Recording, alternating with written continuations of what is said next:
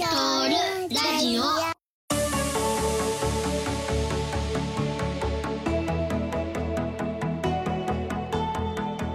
はい、えー、前回からの続きでございます。前回はですね、ホーリーから、えー、2020年に FA から出たコノプスの解説、EV トルに関するコノプスの解説、コンセプトオブオペレーションですね、の解説をしてもらいました。で、今回はその中の、えーと、エッセンスの部分、都市部の中でうまく飛ばすにはどうするのっていうところからスタートですかね。はい。はい。引き続き私は時差ボケておりますので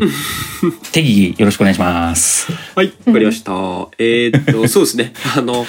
えー、結局そうそう、その都市部の中でうまく飛ばすにはどうしたらいいのか。ね、これどうしたらいいんですかねっていうのが、まあみんなそんなにわからない中、うん、あの、始まったと。で、日本では、まあぶっちゃけあんまりその低い高度で飛行機が飛んでるってそんなにないと思うんですね。まあ東京でも例えば空撮とか、あなんかヘリコプター飛んでるなっていうのが、まあ目立つぐらいで、あの、そんなにこの低い高度を飛行機が飛んでることはないと思うんですけど、まあアメリカではとはいえ、日本よりはよく見かけるのかなと思っていて、で、まあそういう、まあいわゆるこの、えー、小型飛行機だ、ヘリコプターだが、まあ当たり前にある航空大国アメリカの中で、えー、どうやってさらに EV トールなんて飛ばすのよというのが、やっぱりこの問いとしてあるのかなと思います。で、結論から言うと、これに答えるのが、UAM コリドーと呼ばれる、まあ、なんていうかな、自動車専用道路に近い専用空域を作るというのが、えっと、一つの答えになります。うん、で、これはその自動車専用道路っていうと、まあ、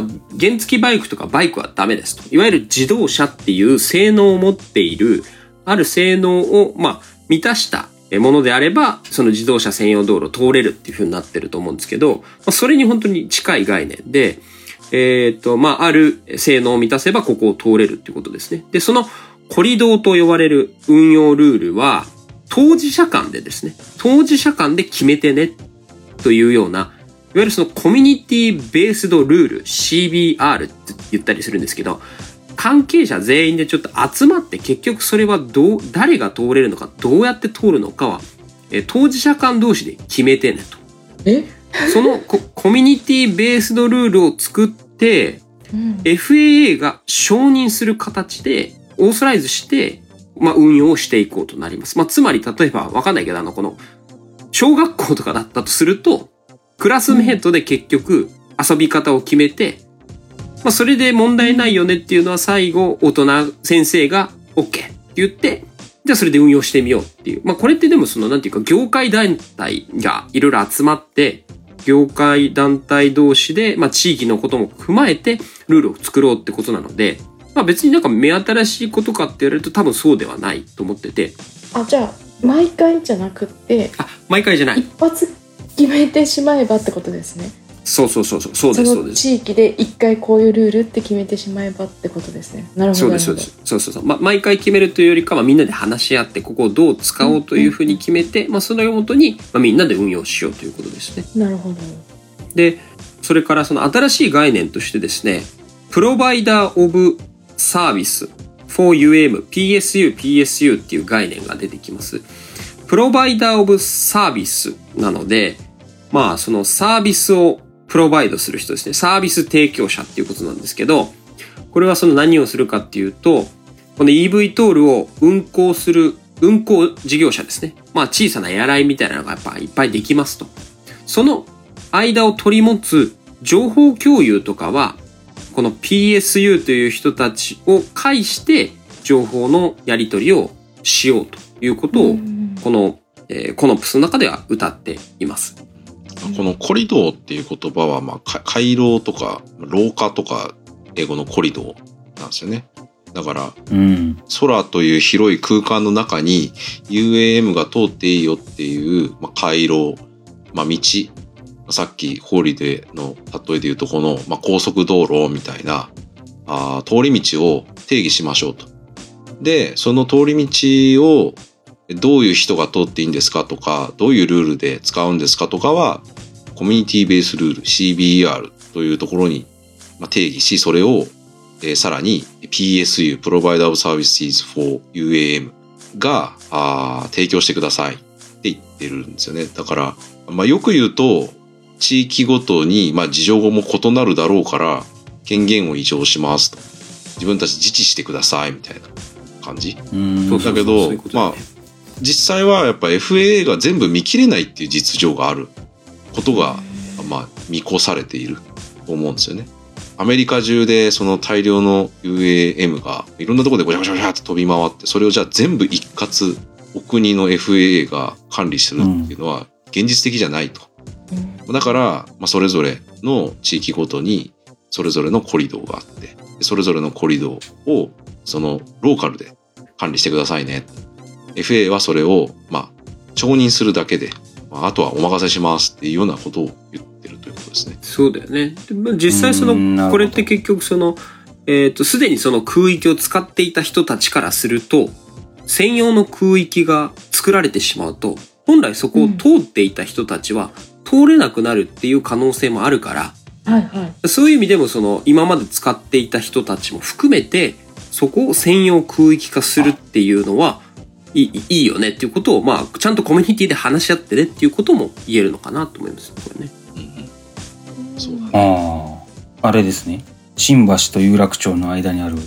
コリドー街と呼ばれる飲み屋街があるんですけれども、こう、あれ、あそこ結構ごちゃごちゃしてて、うん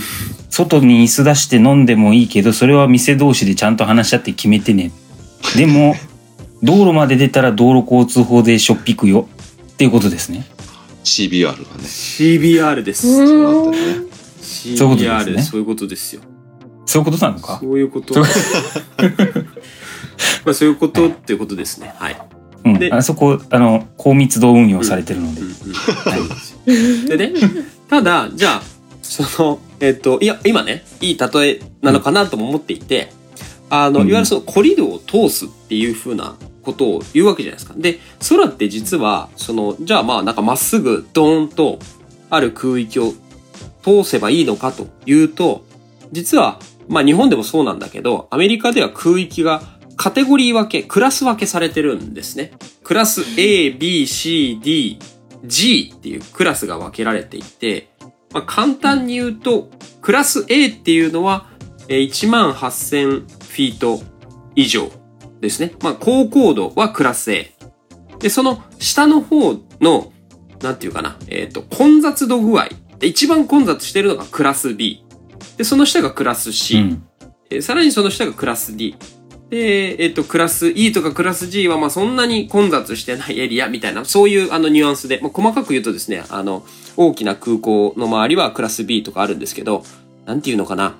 えー東京駅はクラス B。うーん。田端駅はクラス C か D みたいな、そんな感じかな。わかんない。で、駅もないところは、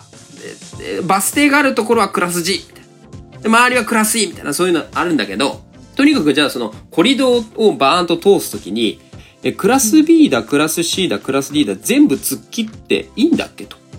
なんでこれが問題になるかっていうと、本来クラス B とかに入るときにはですね、えこれ、実情は例えば JFK って言われるものすごい混雑空港だったりするので、えっ、と、周辺例えば9キロとかは空港を中心にした9キロ圏内の、えー空域に入ろうとすると、空港の管制官にコンタクトを取って、ここ空域入っていいですかっていう管制許可を得なきゃいけないんですね。でもそういうところにコリドーって通していいんだっけと。ただ、UAM 自体は、やっぱりその、うんと、アーバンで、まさにそういう EVTOL をガンガン飛ばそうとしている空域だったりするので、まあ、とっても混んでいるところでも、まあ、通過してもいいようなコリドーを作ろうという、そういう計画になっています。伝わるかな？あの、大きく、まあ、エアスペースっていうのは空域の英語で、えっと、うんまあ、大きく分けてまず、コントロールドエアスペースとアンコントロールドエアスペースっていうのに分かれる。あそうだね、そこだね、まずね。うんそれは、うん。コントロール、まあ、言葉の通り、誰かが管理してる空域と、誰も管理してない空域。で、誰も管理してない空域とはクラス G、えーエアス、アメリカだとクラス G エアスペース。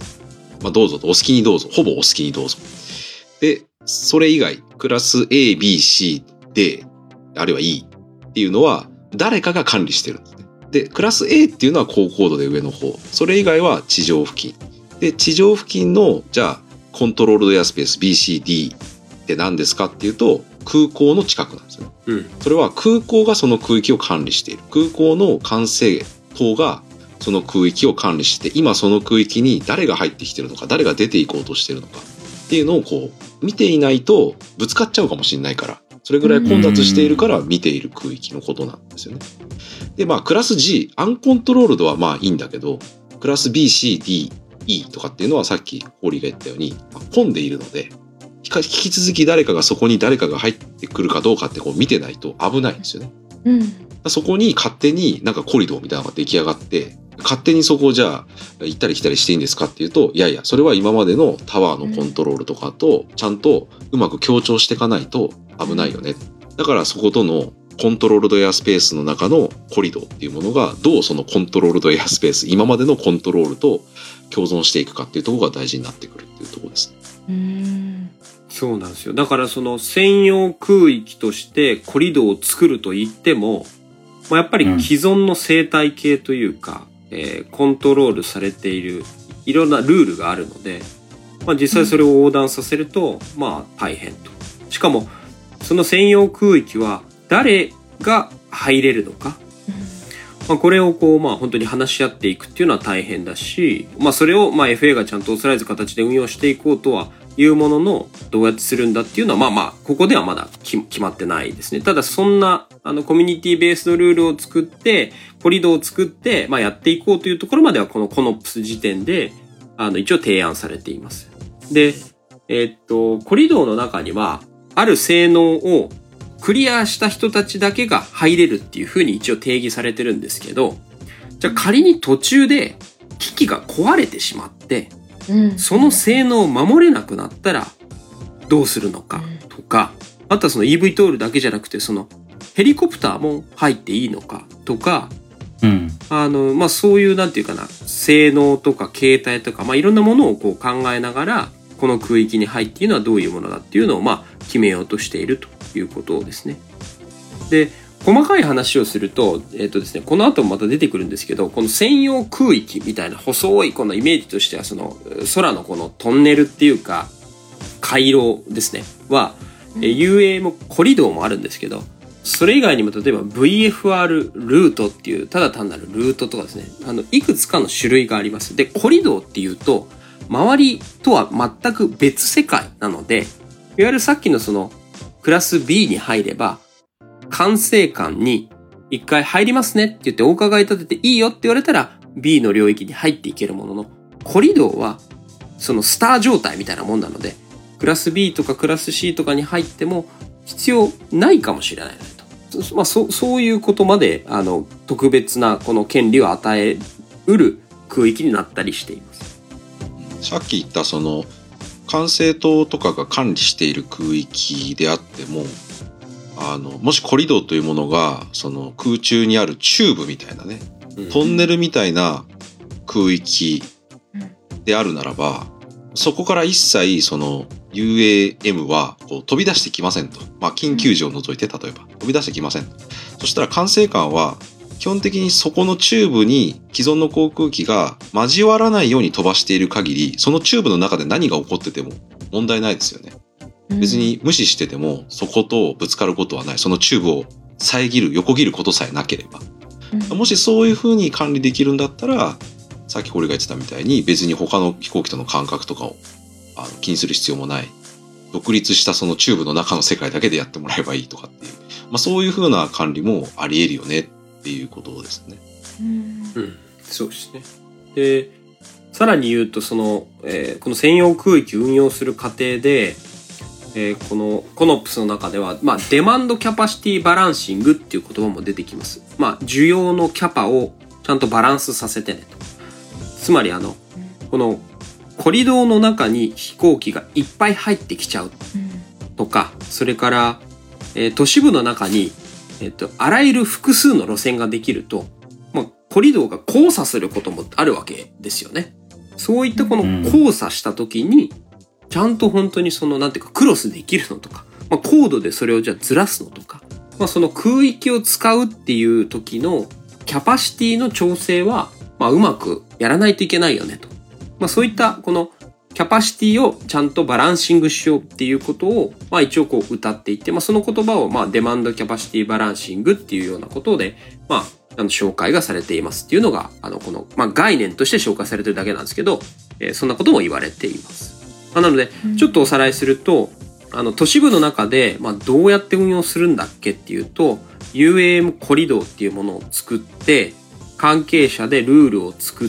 て、それで運用していこうと。ただその運用もイレギュラー時どうするとか、誰が入れるかとか、入りすぎたら困るからそのデマンドとかキャパシティとかちゃんとバランスしようねっていう、一応概念は紹介されてるんですけど、果たしてでも具体的にどうやんのっていうところまでは、まあまだ、この、まだ概念なんで、紹介されていないっていうのが、この、この PS1.0 なんですね。はい。まあ、このコリドーっていうところがやっぱり、まあ目立つというか、ハイライトだと思うんですよね、このコノプスの。うん、で、ね、まあと、とはいえ、まあ、このコリドーっていう概念自体は、全く新しいというものではなくて、うん、あの、アメリカにはすでにそのヘリコプター用の空の通り道、まあ、コリドーっていうのはもういくつかあって、例えばニューヨークのイーストリバー VFR コリドーとか、あの、ニューヨークの上空のあのイーストリバーっていう川の上のところとか周辺に、まあ、ヘリコプターの通り道みたいなのがコリドーっていう名前で定義されてたりするんですね。これは VFR 専用なんですけど、これをまあ発展させて、さらにローカル、その各地元に自治させるみたいな感じで、UAM 用にこうアレンジしてるっていうのが、まあ、コリドーかなと思います。ただ、なるほどねと。これを見た当時には、なるほど、確かにそうすれば、FA が何もかも中央集権で管理するのって無理じゃねっていう問題には答えてるし、えっと、他の空域との、既存の空域とか既存の航空機とのやり取りに関しても、まあ一応言及はしてるし、うん、なるほどね、みたいな感じだったと思います、当時。そうだよね。うんこのコリドーみたいなのは、基本的にアメリカで行われてる、その考え方というか、空路設定とかでいいのよね。日本でもあったりするのかな？わかんないね。今日、そういえば言い忘れたけど、ジミーがまたお休みなんだよね。そうだった。ジミー行きたかったよね、これね。そうだね。あれかな？ジェニファーがちょっと日本の 日本にもこういうのあんのかね？ねあんのかな？例えば羽田の周辺とかさ、あの、うん、羽田のすぐ近くに、ちょっと名前忘れちゃったけど、うん、定義を。東京と東京ヘリポートとかもあるわけじゃん。あそこからこう飛び出してくるヘリコプターの VFR 機がこう、そこの空域を抜けていく航路とかのが大体決まってそうなもんだよね。あああのね、アメリカだと、例えばニューヨークとかでも、工事って言って、いわゆる公の地図上に VFR の機体はこのルートを通ってねっていう風に地図上にこうやって通れっていうその道ができてたりするんだけど、日本はそれはまだ作られてないと。ああ、そうなんだ、うん。ただ、その、関係者は、だいたいこういう風に通ってねって言われているみたいな、それがこう通達なのか、うん、なんか内規なのかはちょっとわかんないんだけど、まあ、こうやって通るもんだよねっていうのはあるものと、それがだからパブリックに AIP って言われるようなところに載っているかっていうとそうではないっていうのが今日本の状態だと思うんですね。はい、なるほどね。ザ・ワールド。さてさて毎度毎度ジェニファーよ。私も大好きよ。コリドー。ザギンのコリドー街でよく夜の蝶になってるわ。まあたまに疲れた時は近畿大学水産研究所の銀座店でおっさんみたいに一杯やってるけど。ちなみにジェニファーのおすすめメニューは近代マグロレアカツよ。ビールとよく合うのよこれが。さておふざけはこれくらいにして本題に移ろうかしらね。UAM でのコリドーの説明は大体みんなやってくれてるからいいとして今の日本のコリドーについてちょっと補足させてもらうわね。今の日本でコリドーっていうと一般的には自衛隊機が訓練や試験で飛行する際に自衛隊の飛行場と訓練試験区域とを結ぶような回廊コリドーのことを指すの。原則は自衛隊機しか使えず通過する場合は航空交通管制部の許可が必ず必要になるわ。具体的な場所の例を挙げると千歳三沢松島小松岩国津域ニュータバルとかにコリドがあるわね。じゃあ民間にはあるのって話なんだけど厳密にはコリドーと規定されたものは民間機が使える空域としては日本では存在しないわ。かなり近い特性を持ったものは羽田空港にあるスペシャル VFR 用のルートとかが挙げられるわね。北西の丸子橋から多摩川沿いに飛行して六郷橋大師橋を経由して羽田空港に着陸するようなルート。このルートは AIP と呼ばれる日本の航空路線にもバッチリ入ってるわね。でもコリドーとは書いてないわ。あとは東京ヘリポートについてはルート1,2,3,4という感じでそれぞれ離着陸の進入方向や離脱方向が AIP に書いてあるけどコリドーっていうほど厳密なものではないわね。これらのルートはもちろん多機とのセパレーションや混雑区域の回避の意味合いもあるけどヘリとか小型機器とか VFR のトラフィックに関しては着陸進入方向やトラフィックパターンは結構騒音地域とかに依存する場合が多いわ。どこの空港に行っても綺麗な区形のトラフィックパターンじゃないのはほとんど騒音を考慮して飛行経路を変更しているのが理由ね。ちなみにこのコリドーっていう単語語源はフランス語だったりするわ。歴史的な話を入れていくと第二次世界大戦直後のベルリン封鎖でこのコリドーがあったりしたわね。ソ連が支配するドイツ領空を飛行するパイロットは空輸担当司令官によって定められた空域内で厳密に決められた特定の位置を維持して飛行することが求められたの。まさにコリドーね。その後の冷戦下では西ドイツと西ベルリンを結ぶ飛行では軍用民間を問わず指定されたコリドー内にとどまらなければ撃墜される危険があったということもあったわ。ちなみにこのコリドーを一般的な航空路と混同しないように気をつけてほしいのあえてコリドーと呼ぶのには理由があるのよ。航空路は一般的にパイロットが状況に応じて逸脱することができるよう設計されてるけどコリドーはマンダトリ絶対遵守すべき義務なのよ。まあ元は逸脱したら撃墜されますの世界だったからね。さてちょっと長くなっちゃったけどこんな感じかしらね。さーてお仕事したから今夜も銀座のコリドー街で夜の蝶になって羽ばたいてきちゃおうかしらね。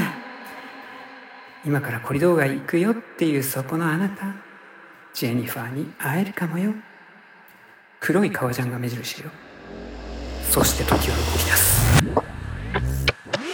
じゃあ、えっと、引き続き次回はホーリーから、まあ、エコシステム、実際誰が何をしていくのみたいなところを解説してもらうという感じですかね。はい。はい。はい、じゃあ、えっと、今日のところはこれで終わりたいと思います。皆さんお疲れ様でした。ありがとうございました。ありがとうございました。